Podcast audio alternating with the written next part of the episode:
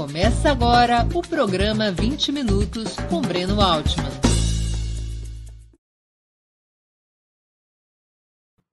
Bom dia. Hoje é 23 de agosto de 2022. Está começando mais uma edição do programa 20 Minutos Análise. A esquerda, laica, religiosa ou ateia? Esse será o tema da exposição de hoje. Para podermos analisar com objetividade o assunto, precisamos dar uma volta na história. Partamos de um certo consenso de que a esquerda moderna começa a existir na Revolução Francesa. Vocês conhecem o célebre episódio.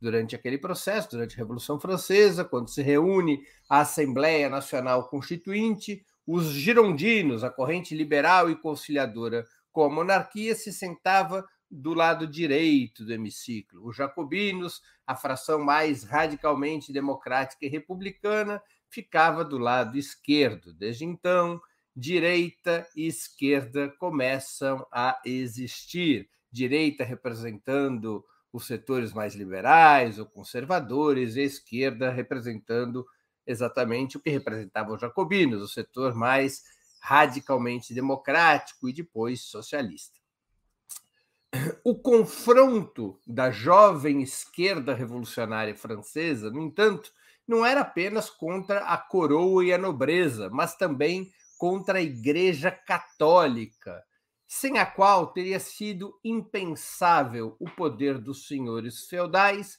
e a monarquia absoluta. Havia no baixo clero bastante apoio ao processo revolucionário, mas a instituição religiosa mais importante do Ocidente, a Igreja Católica, era parte fundamental do bloco de poder que começou a ser abatido com a queda da Bastilha em 14 de julho de 1789. Lembremos que os reis absolutos, como o decapitado Luís XVI, reivindicavam o trono por graça divina. E essa narrativa, essa sua narrativa, a narrativa dos reis, era validada por papas e cardeais. A alta hierarquia da Igreja Católica, que nada mais tinha a ver com o cristianismo popular e primitivo, combinava seu poder religioso com força militar e a propriedade da terra. Sim, os cardeais, os bispos eram grandes proprietários de terra, tal e qual os senhores feudais. As mãos dos chefes católicos estavam banhadas no sangue da Inquisição, da invasão colonial de povos africanos e latino-americanos, do extermínio de indígenas e negros escravizados durante a expansão mercantilista.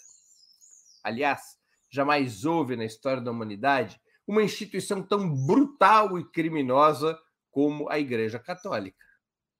Afinal, era o grande instrumento de legitimação político-ideológica dos reinados e de suas expedições coloniais, além de ter participação ativa no butim contra os servos, os camponeses e os povos subjugados fora da Europa. Da onde vem o ouro, as joias do Vaticano, que não da colonização da América Latina, só para citarmos um exemplo. Era natural, portanto, que a esquerda nascesse profundamente anticlerical tornaria-se célebre a frase cunhada ironicamente pelo padre católico Jean Meslier, um inimigo jurado da hierarquia eclesial, no início do século XVIII, em seu livro Extrato dos Sentimentos, editado por Voltaire, um dos grandes nomes do iluminismo. Qual, qual era a frase eh, de Meslier? Vocês todos conhecem. O homem só será livre quando o último rei for enforcado nas tripas do último padre, para vocês verem como era arraigado já no início do século XVIII o sentimento anticlerical nos setores anti-monarquia. Mas as razões do anticlericalismo na esquerda não se restringiam à política. A Igreja Católica, embora tivesse grandes cientistas entre os seus fiéis, buscava submeter a ciência à religião para revalidar seu próprio poder e o seu suposto caráter divino. É célebre a defesa que a cúpula da Igreja Católica fazia do sistema geocêntrico. Segundo essa visão, defensora do sistema ge geocêntrico, como a Terra era uma criação de Deus, deveria estar no centro do universo, no mesmo local para onde o Criador teria enviado seu filho e depois orientado a fundação da igreja para representar sua fé. Nicolau Copérnico e Galileu Galilei, entre outros, foram implacavelmente perseguidos por demonstrarem que o sistema era heliocêntrico. Isso é, que todos os astros conhecidos da época giravam ao redor do Sol e que a Terra não era o centro de coisa alguma, fora de um pequeno satélite que era a Lua. Aliás, a perseguição contra Galileu pela Inquisição foi imortalizada na peça do dramaturgo alemão Bertolt Brecht, que vale a pena ler. Está disponível é, nos sebos aqui do Brasil. Esse papel da Igreja Católica levou diversos estudiosos e filósofos a estudarem as origens da religião filósofos e estudiosos que poderiam ser identificados como de esquerda. O pensamento dominante entre esses estudiosos, entre esses filósofos, a partir do século XIX, era que eh, o pensamento religioso tinha como fundamento a profunda ignorância e a alienação da humanidade em relação aos fenômenos naturais e aos próprios acontecimentos sociais. Quando não era possível explicar os processos de uma forma científica, essa explicação era apresentada como uma razão divina. No início, os deuses eram os próprios objetos naturais inexplicáveis: a floresta, a lua, o sol, a chuva, o deus lua, o deus sol, o deus chuva. Chamava-se essa compreensão de animismo, dava-se ânima, alma, vida própria a esses objetos naturais que os seres humanos não conseguiam explicar por que, que existiam e se moviam desse ou daquele jeito. Depois surgiram os deuses e as mais diferentes religiões, especialmente quando o advento dos primeiros brotos de propriedade privada, classes sociais e poder político tornaram atraente o recurso ao divino como ferramenta de dominação. As religiões, então, passaram a ser codificadas, organizadas hierarquicamente e atreladas à reprodução de castas dirigentes, de castas privilegiadas. Claro que entre os movimentos religiosos que se expandiam, das mais diferentes crenças, das mais diferentes crenças, havia correntes insubordinadas e rebeldes, mas não era essa a característica principal. Desde a origem da sociedade de classes, a religião esteve a serviço de justificar a ordem opressora, da antiguidade escravagista ao capitalismo atual. O marxismo, principal corrente de esquerda a partir da segunda metade do século XIX, seria o pensamento que mais claramente eh, faria a crítica à religião. Ficou célebre a frase de Karl Marx, escrita na Crítica à Filosofia do Direito de Hegel. Quem quiser ler esse livro, Crítica à Filosofia do Direito de Hegel, há uma edição muito boa e recente da editora Boitempo. Eu vou ler a frase do Marx inteira, que ficou famosa. A miséria religiosa, abre aspas, a miséria religiosa constitui ao mesmo tempo a expressão da miséria real e o protesto contra a miséria real. A religião é o suspiro da criatura oprimida, o ânimo de um mundo sem coração e a alma de situações sem alma. A religião é o ópio do povo. A abolição da religião enquanto felicidade ilusória dos homens é a exigência de sua felicidade real. O apelo para que abandonem as ilusões a respeito da sua condição é o apelo para abandonarem uma condição que precisa de ilusões. A crítica da religião é, pois, o germe da crítica do vale de lágrimas, do qual a religião é a aureola.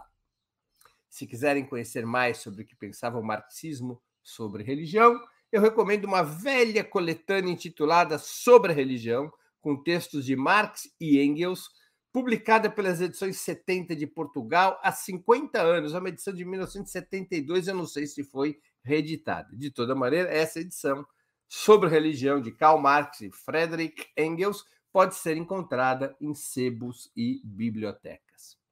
De toda maneira, era natural que o marxismo e outros grupos de esquerda, além de anticlericais, fossem também antirreligiosos e se identificassem com o ateísmo.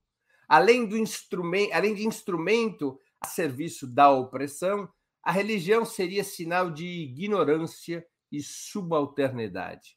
As explicações místicas ou supersticiosas deveriam ser combatidas a ferro e fogo, para que fosse possível a emancipação plena da humanidade.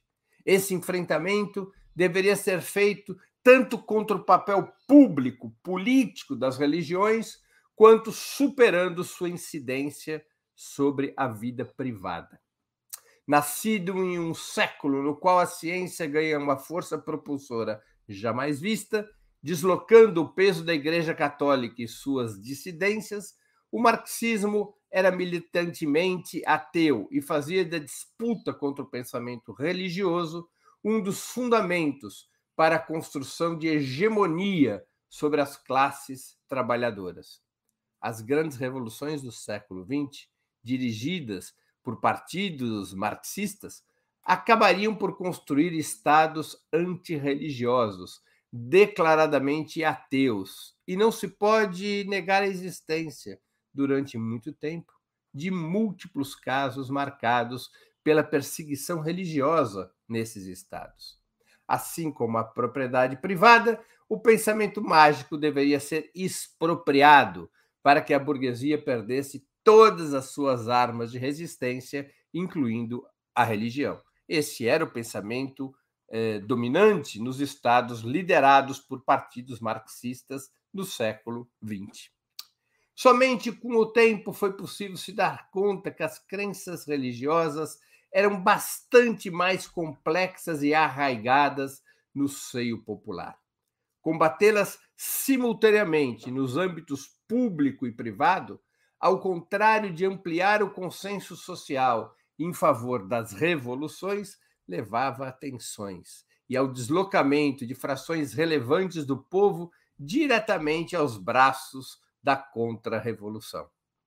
Além do mais, especialmente no século XX, mais notadamente a partir dos anos 60 do século XX, passaram a proliferar grupos religiosos que viriam a se aliar à luta revolucionária. Isso para não falar de pessoas que tinham na fé religiosa apenas uma tradição familiar ou um culto puramente privado que não interferia na sua relação com a sociedade, o Estado e a ciência. A duras penas, o marxismo foi revendo sua posição sobre a religião. Mantendo sua compreensão filosófica sobre o tema, paulatinamente foi operada uma separação entre o público e o privado, resgatando uma das bandeiras da Revolução Francesa. A esquerda, de forma geral, foi recolocando ou foi colocando o debate religioso em outro lugar, assumindo um compromisso com a laicidade, em substituição à batalha pelo ateísmo.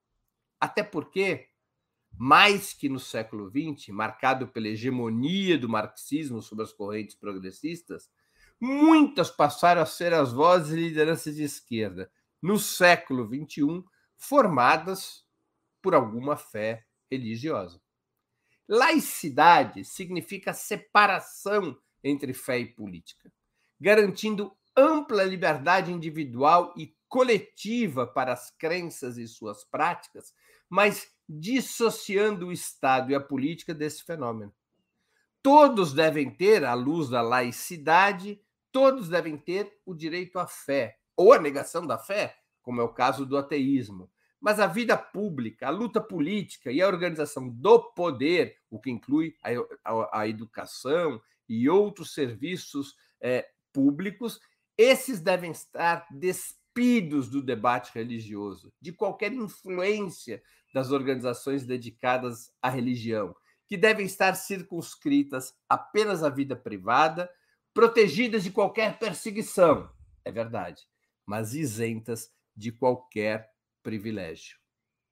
Laicidade, portanto, é isto. E esse passou a ser o ponto de confluência da esquerda no mundo inteiro.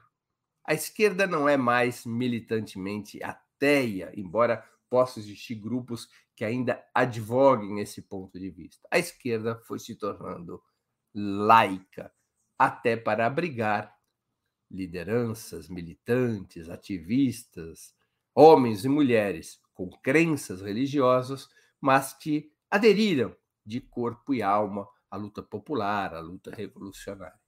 Mas o que que isso tem a ver com a situação atual?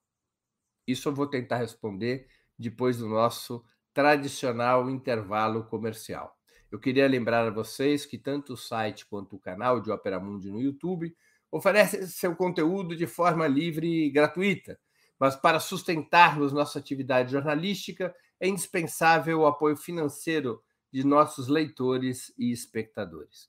Esse apoio pode ser dado de seis formas. A primeira, através de uma assinatura solidária em nosso site, no endereço operamundi.com.br barra apoio. Vou repetir, operamundi.com.br barra apoio. A segunda, inscrevendo-se como membro pagante de nosso canal no YouTube. A terceira, contribuindo com superchat. A quarta, com super sticker. A quinta, escolher, escolhendo a ferramenta Valeu, valeu demais quando assistirem aos nossos programas gravados. A sexta, através do Pix. Nossa chave nessa modalidade, nossa chave no Pix é apoie.operamundi.com.br. Eu vou repetir. Nossa chave no Pix é apoie.operamundi.com.br. E nossa razão social é Última Instância Editorial Limitada. Além dessas seis formas de colaboração, lembre-se sempre de dar like, clicar no sininho e compartilhar nossos programas com seus amigos e nos seus grupos. Se ainda não estiver inscrito no canal de Opera Mundi no YouTube, faça-o agora mesmo. A mais eficaz de todas as armas contra as fake news é o jornalismo de qualidade. Apenas o jornalismo de qualidade coloca a verdade acima de tudo. E esse jornalismo que o Opera Mundi busca oferecer todos os dias depende da tua contribuição, do teu apoio, do teu engajamento. Retornemos à exposição. Nós vivemos numa época na qual emerge, mundo afora, não só no Brasil, uma extrema-direita de cultura neofascista que se abraça à religião para legitimar um discurso reacionário e ter influência sobre os setores mais pobres, mais vulneráveis da sociedade. Esse é o caso do bolsonarismo. Um de seus pilares são certos grupos evangélicos, não todos, são alguns grupos evangélicos, que funcionam praticamente como um partido do bolsonarismo. Essas seitas fazem o enfrentamento contra a esquerda, contra o PT e Lula, a partir de valores religiosos misturados às fake news. Basicamente, se tenta operar esses valores religiosos para colocar as forças de esquerda, o PT e o Lula, como inimigos da família. Nada é mais sagrado para as pessoas, especialmente para as pessoas que não fazem da política seu meio permanente de atividade, nada é mais sagrado do que a família o sentimento natural dos seres humanos é proteger o seu núcleo familiar, os seus filhos, seu companheiro, a sua companheira, os seus pais. Portanto, identificar uma força política como antifamília é decisivo para quem quer uh, amalgamar, estigmatizar uma corrente e derrotá-la. Essa é uma das operações que é conduzida pela extrema-direita. Não seria possível colocar a esquerda brasileira e o PT neste lugar anti-família a partir da política econômica e social que propõe. Isso é evidente. É? É? É, muito claro para setores importantes do povo de que o PT e a esquerda operam políticas que visam reforçar o emprego, a renda, os direitos sociais, elementos fundamentais para que a vida das famílias seja mais saudável, mais feliz, mais próspera. Enquanto que a direita representa fundamentalmente políticas que defendem o capital, que defendem o mercado. Portanto, este embate na política econômica e social para tentar estigmatizar o PT, Lula e a esquerda como antifamília, nesse terreno do debate econômico e social, isso não seria possível. E aí a extrema-direita tenta fazer isso a partir da religião. Porque a esquerda, ao defender determinadas bandeiras, determinados direitos, ela estaria colocando em risco a família tradicional, a família que a maior parte das pessoas conhece. Estou aqui falando de defesas de direitos como a descriminalização, a legalização do aborto, é, a, a, a, legalização ou a, a, inscrição como um direito civil do casamento homoafetivo e, portanto, a possibilidade de que família já não tenha mais aquela configuração tradicional, um homem, uma mulher e filhos, mas que possa ter distintas formas de família. Né? Então, o que faz o, é, esses grupos evangélicos, o que eles fazem é pegar a defesa desses direitos para estigmatizar o PT e a esquerda como antifamília, disseminando entre os fiéis uma espécie de pânico social.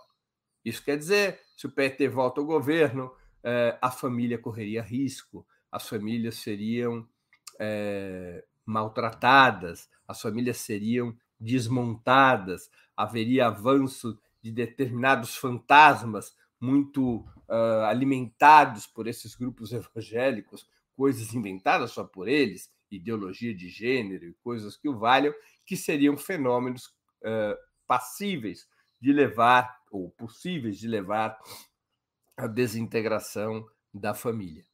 Há um deslocamento, portanto, para o debate religioso. Mais que isso, esses grupos evangélicos eh, tentam criar, isso fazem através de uma onda incrível de fake news, tentam é, criar uma impressão, uma falsa impressão, tentam disseminar uma falsa informação de que o PT, a esquerda e Lula, se voltarem ao governo, vão fechar as igrejas, vão combater as religiões, vão combater, vão interditar os templos e assim por diante.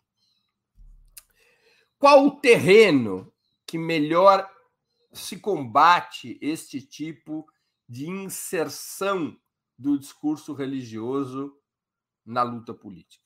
Eu acho que o ex-presidente Lula, num comício que teve sábado passado no Engabaú, ele deu a pista de qual seria uh, o melhor caminho para esse debate. Ele fez uma defesa muito enfática do Estado laico, ou seja, da separação entre religião e política.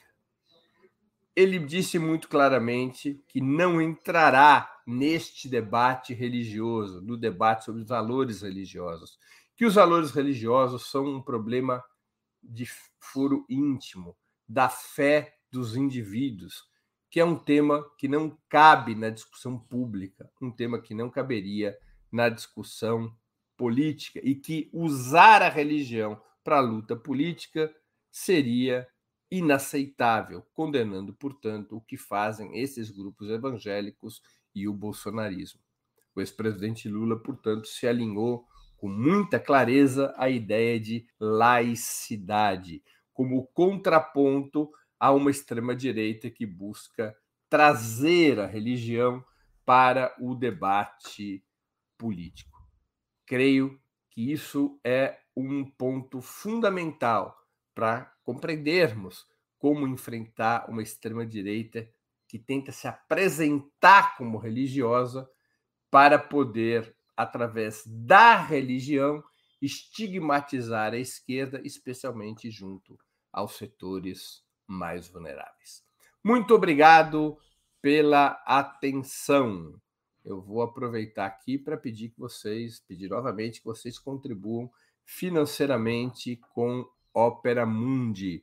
Há seis formas de fazê-lo. A primeira assinatura solidária no nosso site, operamundi.com.br apoio. A segunda é se tornando membro pagante de nosso canal no YouTube. A terceira é contribuindo agora mesmo com o Super Chat. A quarta ajudando com o Super Sticker. A quinta, valeu, valeu demais, que funciona como Super Chats, mas quando estiverem assistindo aos nossos vídeos gravados. A sexta é através do Pix. Nossa chave no Pix é apoia.operamundi.com.br. E a nossa razão social é Última Instância Editorial Limitada. Vamos agora às perguntas dos nossos espectadores e espectadoras. A Cibele Nunes, que contribuiu com o Superchat, agradeço muito a Cibele, pergunta: O protestantismo apoiava a ciência que proletarizava o camponês, tornando os miseráveis passíveis de serem mortos por vagabundagem em nome de Deus? Olha, é, é uma discussão muito interessante, Sibeli. O protestantismo ele cria uma variável e até ficaria célebre no livro do Max Weber sobre o protestantismo e a ética do capitalismo. Né? É, fazia parte da compreensão religiosa do catolicismo a ideia Uh, e essa é a ideia que o Marx critica na, na, na, no livro que eu citei na exposição. Uh, o catolicismo vendia a ideia de que se a pessoa, dependendo do comportamento da pessoa em vida, ela alcançaria o reino dos céus após a morte. Ou seja, Deus premiaria aqueles que bem comportassem, que bem se comportassem, que fossem uh, que se submetessem à ordem que vinha sendo construída. Sua premiação seria depois da morte. O protestantismo cria uma outra variável, que é a premiação na vida. se você atuar de uma determinada maneira, segundo os valores hegemônicos daquele capitalismo nascente, o seu prêmio não teria que esperar a morte. Ele poderia acontecer em vida, especialmente a partir de ganhos materiais. Por isso que o protestantismo ele é tão casado com aquele país no qual o capitalismo primeiro se desenvolveu com muita propulsão, que foi o Reino Unido. O Reino Unido faz uma revolução com Henrique VIII, né? ele faz a ruptura com a Igreja Católica, cria a Igreja Anglicana. A Igreja Anglicana ela absorve o que eram as reformas protestantes, eh, busca dizimar aquele poder brutal da Igreja Católica e traz para dentro do Reino Unido essa é, lógica religiosa do protestantismo. Foi um elemento cultural muito importante para a hegemonia do capitalismo no Reino Unido. Né? Vale a pena estudar e vale a pena ler esse livro é, do Max Weber. Então, o protestantismo ele criou é, uma. Ele é a base daquilo que hoje é conhecido nos grupos neopentecostais. Os neopentecostais são derivados dos protestantes, mas é, criou a base daquilo que hoje é conhecido como a teoria da prosperidade ou a doutrina da prosperidade. Você vai conquistar o seu prêmio em vida se você seguir esses valores hegemônicos, se você se comportar conforme o manual prescrito pela, pelas agências culturais e religiosas da sociedade é, capitalista. Então, nesse sentido, o protestantismo é, ele vai fazer um movimento que é um movimento distinto da religião católica. A religião católica estava muito associada ao poder dos senhores feudais, às monarquias, à Idade Média, aquele modo de produção pré-capitalista. A Igreja Católica é pré-capitalista. O protestantismo é uma dissidência da Igreja Católica na transição do feudalismo ao capitalismo, e ele vai, as, ele vai é, especialmente no Reino Unido, mas não só. Ele vai, depois do Reino Unido, para suas colônias, entre elas os Estados Unidos, que é um país majoritariamente protestante, nas suas distintas denominações. O protestantismo vai operar uma mudança cultural importante e muito útil aquela camada social que ascendia com o capitalismo e que não era nobre, que não era proprietária de terra e que não era abençoada, portanto, pela Igreja Católica, que então dedicava suas bênçãos à nobreza. Eu aqui estou me referindo à burguesia. A burguesia anglicana, a burguesia inglesa, ela será predominantemente protestante.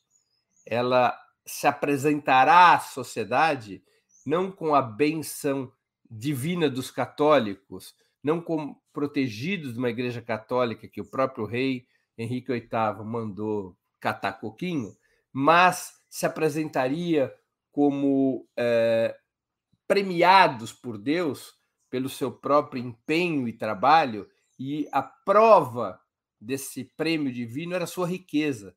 Então, encontra-se uma maneira divina de apresentar a riqueza burguesa. Lembremos que o catolicismo ele tinha um discurso anti-burguês no seu, na sua, no seu início. O discurso é, contra a usura, contra o dinheiro, o discurso que afetava os banqueiros, o discurso anti-judaico, é, antissemita, associando os judeus à manipulação do dinheiro, às operações de usura, a, a, a, o discurso é, de romantização dos senhores feudais é, como cavaleiros, como seres é, vinculados à Igreja Católica contra a nascente burguesia, esse discurso será enfrentado pelo protestantismo, que será, por excelência, a religião da prosperidade capitalista. Então, é um tema muito interessante que a Cibele trouxe à tona. Agradeço a Cibele. O Cadu Lacerda faz uma outra é, questão. Qual a origem histórica dessa imagem de perseguição da religião? Digo, além de Marx, ópio do povo. Foram efetivas as ditas perseguições à igreja nos países socialistas? Conte sobre a divisão da igreja na Guerra Civil Espanhola. Sim. São, claro que os inimigos das experiências socialistas vão multiplicar por mil, por cem mil, por duzentos mil esses casos de perseguição. Mas é inegável que houve perseguição, porque fazia parte do, do conceito com o qual as revoluções foram dirigidas e os estados frutos dessas revoluções foram criados, como eu busquei explicar na minha uh, exposição. O, a ideia fundamental é na, que nasce do pensamento do Marx, dessa frase às vezes tirada do contexto, a religião é o ópio do povo, mas basicamente era compreendido que a religião e sua matriz principal, que era a Igreja Católica, mas não só a Igreja Católica, que a religião era um instrumento de classe.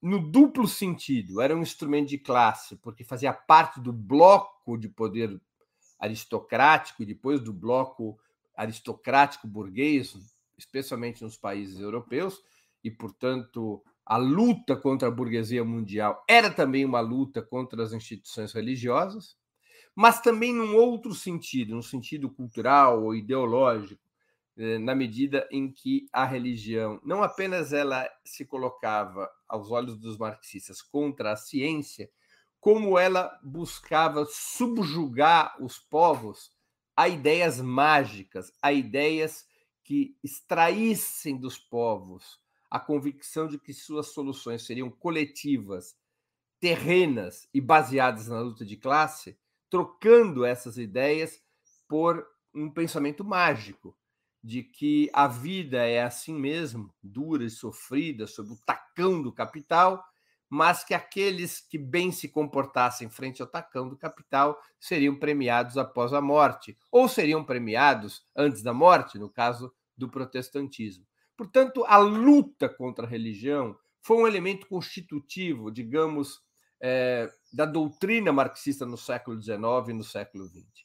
Por isso que os estados socialistas que surgem desses processos revolucionários não serão apenas estados laicos, não fariam apenas uma separação entre o público e o privado, seriam estados ateus, ou seja, estados que tinham como propósito abolir a religião. É claro que abolir a religião era compreendido como um longo processo cultural de luta política e ideológica e não como um processo repressivo.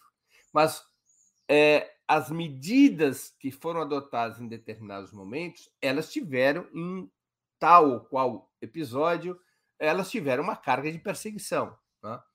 É, eu não me refiro aqui a coisas naturais, por exemplo, a Revolução Russa acabou com qualquer tipo de financiamento do Estado ou de qualquer tipo de subvenção do Estado às igrejas. Né?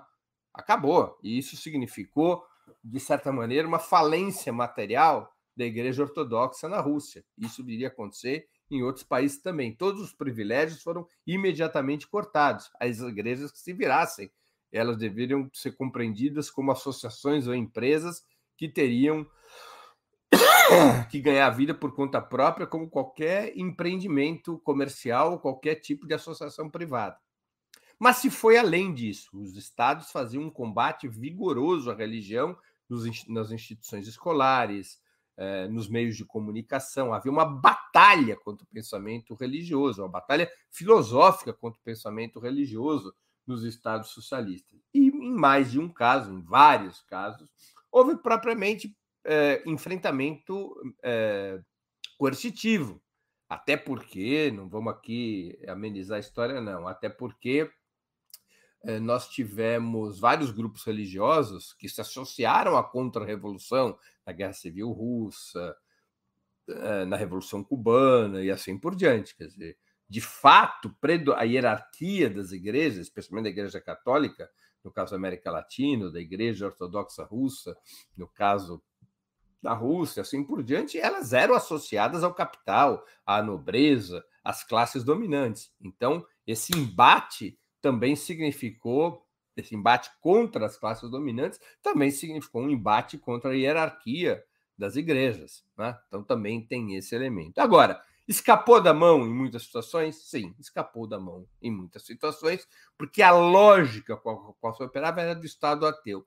A partir da segunda metade do século XX, começa a haver um adornamento, uma alteração da abordagem que os Estados socialistas faziam da religião.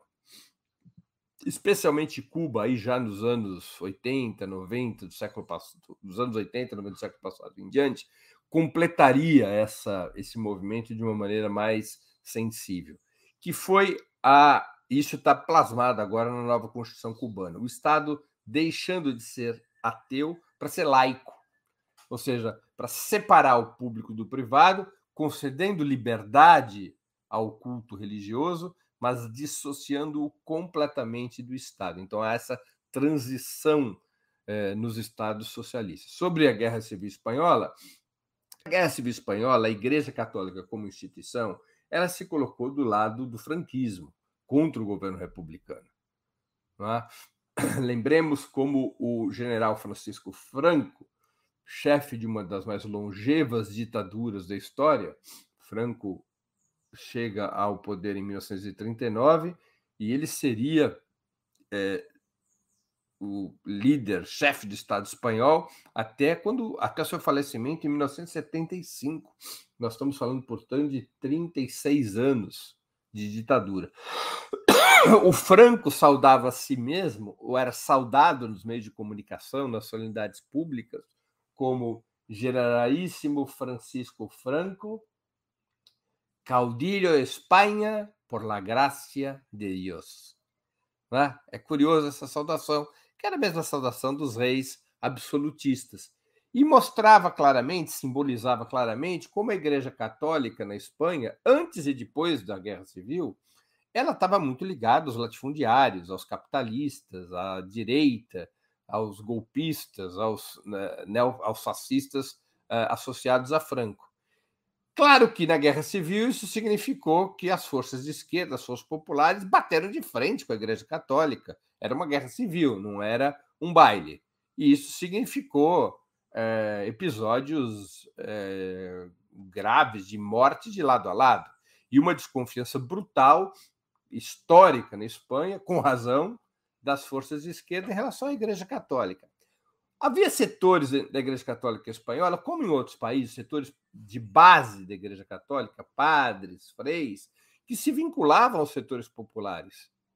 Isso vinha desde a Revolução Francesa. Eu citei já aqui na exposição. E a gente conhece aqui no Brasil, né? Frei Beto, Leonardo Boff, Dom Paulo Evaristo Arnes. No mundo do catolicismo, assim como no mundo do protestantismo, ou atualmente das denominações pentecostais ou neopentecostais, você vai ter é, lideranças religiosas progressistas e revolucionárias até. Isso foi uma compreensão que o marxismo tardou um pouco a se dar conta, não é? É, mas você vai ter entre grupos religiosos é, quadros com essas características. Né?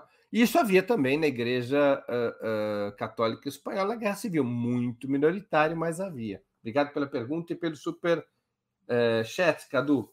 Agora vamos a, ao Caê Cavalcante, que também contribuiu aqui com super chat. A Igreja Ortodoxa teve peso no fim da União Soviética? Um peso relativo. Um peso relativo. Ela, não, ela não teve na origem do processo da, da destruição da União Soviética, da, do colapso da União Soviética.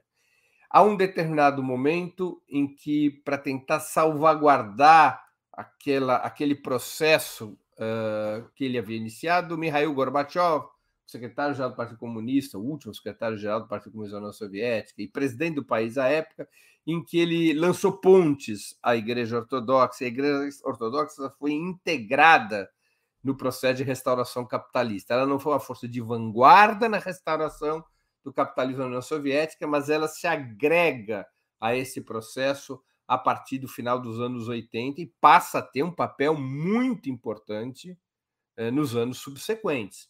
Né? A, a, presença da Igreja Ortodoxa eh, ao lado do primeiro presidente da Rússia pós-soviética, Boris Yeltsin, mesmo ao lado de Putin, seja, a Igreja Ortodoxa volta a desempenhar um papel central na Rússia pós-restauração do capitalismo. É, uma outra questão levantada pela Cecília MB, que contribui também aqui com o super chat. Agradeço muito a Cecília.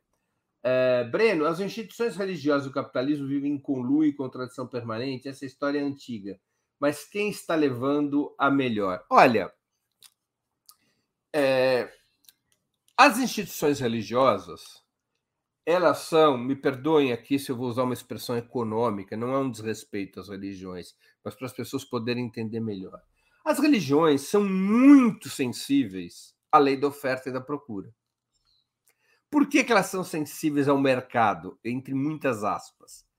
Na medida em que você é, tem uma mobilização, que, que, que os sentimentos populares vão se chocando contra determinadas situações econômicas e sociais, se a igreja, qualquer que seja a igreja, fica do lado errado do balcão, a tendência é que essas, essas pessoas que antes iam à igreja passem a dissociar a igreja daquelas da, do, da dos seus próprios interesses, dos seus próprios sentimentos. É? E isso provoca uma erosão dos fiéis, à direita ou à esquerda. Então, por exemplo, a Igreja Católica ela vem enfrentando já há muitos anos uma certa erosão, especialmente na América Latina. Né? Há uma erosão do catolicismo em favor do protestantismo, em favor do neopentecostalismo, para ser mais específico. Isso vai é, criando uma situação sobre a qual a igreja tem que reagir. Ela não pode pura e simplesmente funcionar como uma agência integrada ao mundo do capital. Né?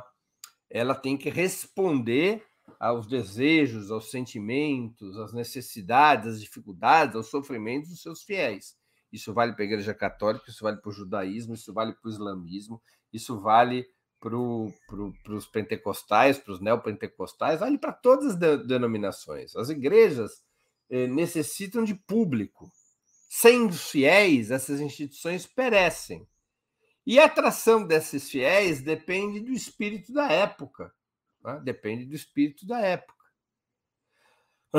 Para poder atrair mais jovens, a Igreja Católica, por exemplo, ela fez determinadas mudanças ao longo dos últimos 50, 60 anos, mudanças importantes. Lembremos que antes do Concílio Vaticano II, por exemplo, conduzido inicialmente sob a batuta do Papa João XXIII, depois e concluído pelo Dom Paulo, pelo Paulo VI, pelo Papa Paulo VI, é, antes do Concílio Vaticano II, as missas eram em latim, não eram feitas nas línguas é, comuns dos países nos quais existia a Igreja Católica. Havia uma, uma infinidade de proibições que foram se chocando contra o mundo moderno, quer dizer, a postura da igreja em relação ao divórcio, a postura da igreja em relação à virgindade, a postura da igreja em relação a uma série de situações foi ficando defasada do espírito da época. Durante um certo tempo, as igrejas tentam lutar contra o espírito da época. O pensamento religioso, ele sempre tende a ser mais conservador ou mais atrasado que o espírito da época. Mas quando o espírito da época esvazia igrejas, a igreja busca, digamos, se adaptar ao espírito da época para manter os seus fiéis. Né? Uh, o que, que acontece hoje? Que é, um, que é um movimento que, claro que ele é muito complexo, mas vamos pegar o caso da Igreja Católica. A Igreja Católica teve um período fortemente conservador sob a, a, a, o, o, comando eh, de João Paulo II e de Ratzinger, o Papa Bento. Esqueci o número do Papa Bento. Ratzinger, Papa Bento, alguém que me recorde aqui, por favor. Uh, esqueci o número dele. Bento VI? Enfim, é, João Paulo II e o, e, o, e o Ratzinger, tornado Papa após a morte do, do, do, do João Paulo II, Ratzinger era o ideólogo, era o, o chefe da, da estrutura da Igreja Católica que havia sucedido Bento XVI. Está aqui a, minha, a produção informando, a Natália também informou. Então, no, no, no, durante o reinado, porque a Igreja é uma monarquia, né, de certa maneira, durante o reinado do João Paulo II e do Bento XVI, foi um forte período conservador, em que a Igreja uh, Católica se associou uh, aquele bloco de poder que enfrentava o campo socialista. Houve uma regressão, um retrocesso em relação ao Concílio Vaticano II. A igreja fez parte do bloco vitorioso, daquele bloco restauracionista que possuía a União Soviética e ao campo socialista. Entretanto, essa, esse crescimento do conservadorismo na Igreja Católica é, lhe custou fiéis, não por sua posição ideológica antissoviética, não há evidências de que isso tenha ocorrido, mas porque no curso dessa, desse embate contra as ideias socialistas, no curso desse embate contra a União Soviética, a Igreja Católica foi se tornando em vários aspectos conservadora, em especial ela foi dinamitando aquelas experiências novas que vinham surgindo, especialmente na América Latina. Vamos aqui nos recordar do embate de João Paulo II e do Bento XVI contra a teologia da libertação. Eu faz, não faz muito tempo, nós, eu, eu entrevistei aqui no, no Ópera no 20 Minutos o, o Leonardo Boffin, que ele nos relatou sua própria experiência pessoal. Ele foi punido é, durante o período do João Paulo II. Né? Isso, essa, essa, esse ataque contra as experiências mais inovadoras, contra a igreja mais popular, que, se, que buscava se vincular uh, aos movimentos sociais, especialmente na América Latina, que é onde é a maior força do catolicismo na América Latina. Isso custou fiéis à igreja. E isso levou a uma alteração da correlação interna de forças. Né? Depois de Ratzinger, Bento XVI, que renuncia, emerge um papa latino-americano, argentino, argentino como Maradona, e um papa que vai abraçar aquelas teses mais progressistas pré-João Paulo II. Uh, um dos fatores que leva essa alteração da correlação de forças na igreja, penso eu, eu não sou um especialista nisso, eu acompanho, uh, porque é um assunto vital para quem quer entender o mundo, mas um dos, um dos, dos fatores fundamentais que permite uh, a, a ascensão do Papa Francisco, com um programa muito mais avançado em todas as áreas, tem a ver com isso. Ou seja, para poder dialogar com o, mundo popular católico, dos trabalhadores e das trabalhadoras, no, na modernidade, diante do espírito da época, a igreja tinha que mudar. Era mudar ou perecer. Nenhuma instituição tem garantia de vida eterna, nem a igreja católica. E isso faz com que emerja uma corrente progressista encabeçada pelo Papa Francisco. Os próprios cardeais mais conservadores se dão conta de que era necessário transferir o comando da igreja a um latino-americano progressista para tentar restaurar um apoio que a Igreja Católica foi perdendo. E ela foi perdendo por outras razões que não têm a ver com a política, ela foi perdendo, inclusive, para os setores eh, evangélicos. Né? Então, a gente vai encontrar essas, essas, é, é, essa contradição. Não é uma contradição propriamente entre a Igreja Católica e o capitalismo. Não é uma contradição direta. Né? É, é uma expressão, se a gente quiser ser ortodoxo, ou seja, a luta de classes existe também dentro da Igreja Católica dentro da Igreja Católica, ou dentro das igrejas protestantes, ou dentro das igrejas uh, dentro do islamismo, ou dentro do judaísmo, há luta de classes. Há setores que expressam o interesse dos trabalhadores e há setores que expressam o interesse do capital. Há uma luta permanente, a luta entre os setores mais restos conservadores, mais progressistas dentro das igrejas, eles são uma expressão, de alguma maneira, da luta de classes a laicidade, a laicidade corresponde a impedir que a discussão religiosa venha para a vida pública. Mas é impossível impedir que a vida pública afete as organizações religiosas, porque essas organizações religiosas não estão dentro de um laboratório, não estão em Marte, elas estão no planeta Terra, estão nos países, nos estados, nas cidades concretas em que as pessoas vivem. Então, a, a, a situação de uma sociedade afeta as organizações religiosas. Tá? É, e acho que então eu acho, portanto, que essa é uma situação mais complexa. Eu te responderia desse jeito, Cecília. Não sei se foi uma resposta satisfatória, tomara que sim. O Cadu Lacerda volta a perguntar: no caso de Israel, a religião é uma força política nos moldes das igrejas cristãs? E de onde vem essa adesão a Israel aos fundamentalistas cristãos? O caso de Israel junto, é claro, com os países islâmicos, é o caso mais característico, mais do que o catolicismo, é um caso de teocracia, né? O Israel é um Estado confessional. Ele é um Estado judeu. Ele nunca tinha sido tratado assim formalmente. Há alguns anos atrás, o Knesset, o parlamento eh, israelense, sob o governo do Netanyahu, um governo de direita, aprovou essa caracterização do Estado de Israel como um Estado judeu. Ele não é um Estado laico, assim como os Estados islâmicos não são. Né? Seria o mesmo que no Brasil é, ter havido alguma definição de que o Estado era católico, ou de que o Estado tem uma, uma confissão religiosa. Aliás, na Argentina, antes da última constituinte deles, só podia ser presidente da República se você fosse católico.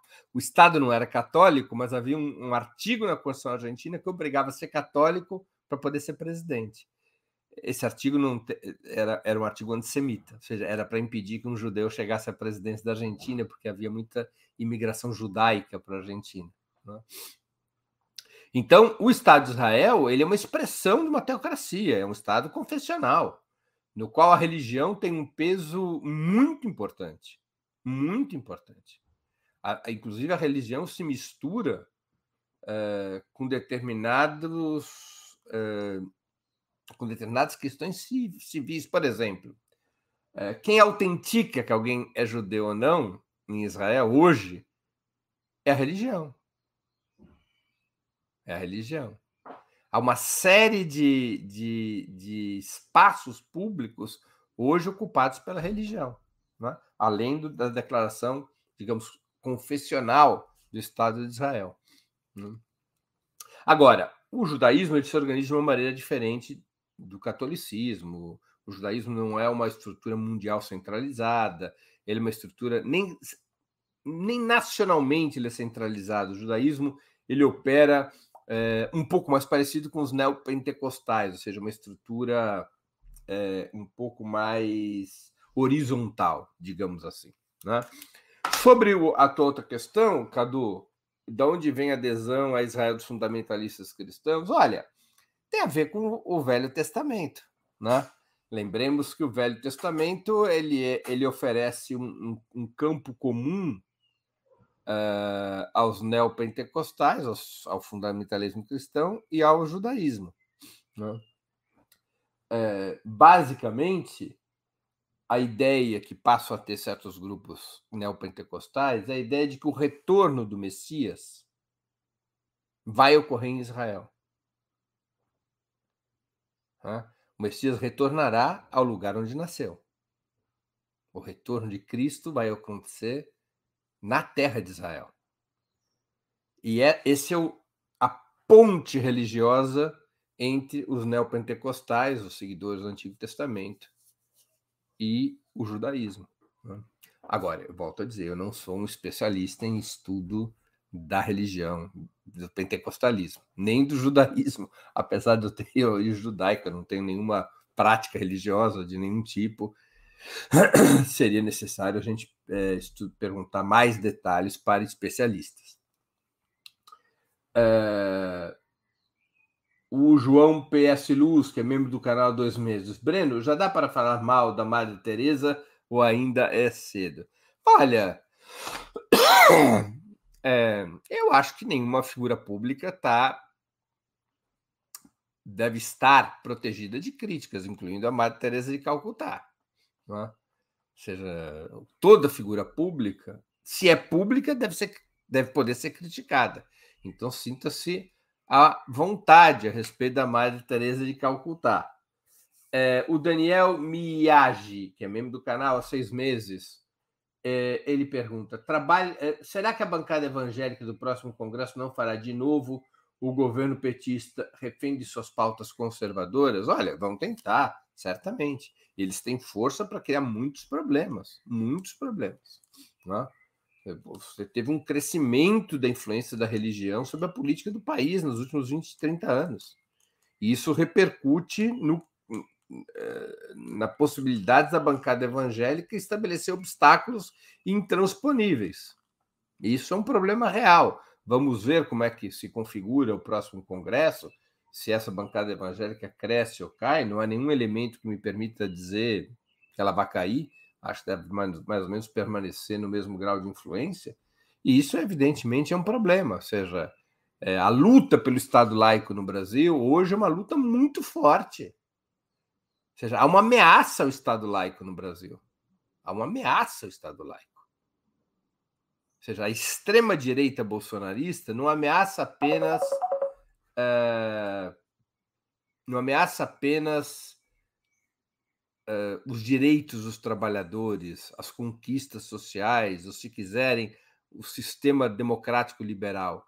O bolsonarismo ameaça o Estado laico, porque uma perna fundamental do bolsonarismo são esses grupos evangélicos e o, o contrato do Bolsonaro, que nem evangélico é, né? é de tradição católica, mas o contrato entre Bolsonaro e os grupos evangélicos é abrir cada vez mais espaços a esses grupos evangélicos, espaços no Estado.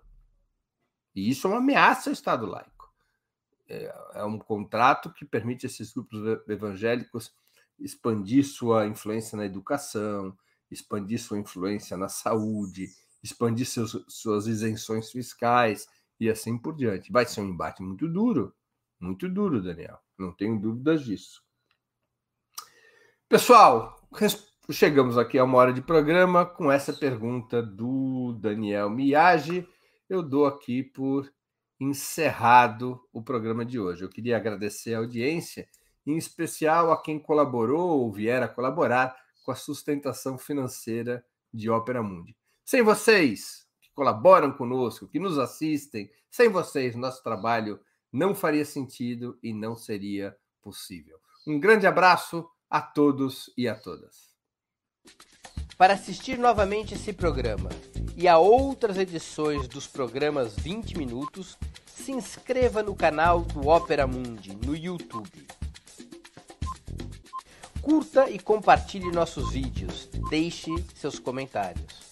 O jornalismo de Opera Mundi é mantido com o seu apoio. Faça uma assinatura solidária em www.operamundi.com.br. Com um pequeno valor mensal, você nos ajuda no desenvolvimento de um jornalismo independente e de qualidade. Obrigado pela audiência e até a próxima.